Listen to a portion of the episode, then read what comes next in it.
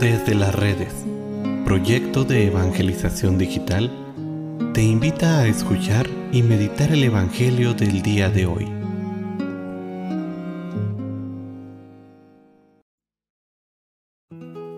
El día de hoy, jueves 8 de septiembre, escuchemos con atención el Santo Evangelio según San Mateo.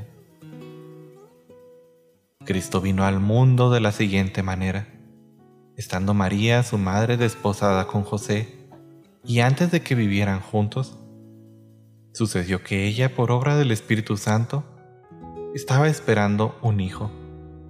José, su esposo, que era hombre justo, no queriendo ponerla en evidencia, pensó en dejarla en secreto.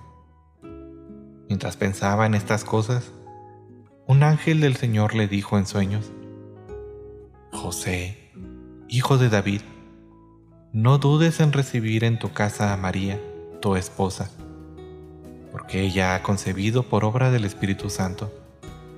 Dará a luz un hijo y tú le pondrás el nombre de Jesús, porque él salvará a su pueblo de sus pecados. Todo esto sucedió para que se cumpliera lo que había dicho el Señor por boca del profeta Isaías. He aquí que la Virgen concebirá y dará a luz un hijo a quien pondrán el nombre de Emanuel, que quiere decir Dios con nosotros. Palabra del Señor. Queridísimos hermanos, este pasaje de la historia de José y María nos presenta el desarrollo final de un proyecto maravilloso presentado por Dios. Después del pecado de nuestros primeros padres, Dios no estaba dispuesto a dejar que su proyecto de amor para el hombre se arruinara por culpa del pecado y del insulto que había llevado a la muerte a sus criaturas. Así que fue desarrollando un maravilloso plan que entra en su última etapa con el nacimiento de nuestra Madre Santísima, la Virgen María.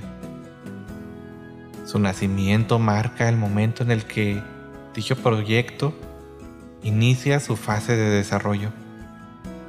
Qué lejos estaban los padres de nuestra Madre Santísima de conocer los divinos planes que Dios tenía para su hija, la cual llegaría a ser la madre del Emanuel, como nos lo indica nuestro texto evangélico. Este hermoso proyecto de salvación aún no termina y cada uno de nosotros tiene una participación muy especial por lo que desde el momento de nuestro nacimiento, Dios puso en nosotros, como en María, todos los dones que necesitaríamos para cumplir este plan. Nuestro nacimiento pone en marcha esta parte del plan, en el cual no puede faltar, a pesar de que en su realización tengamos momentos de sufrimiento y dificultad,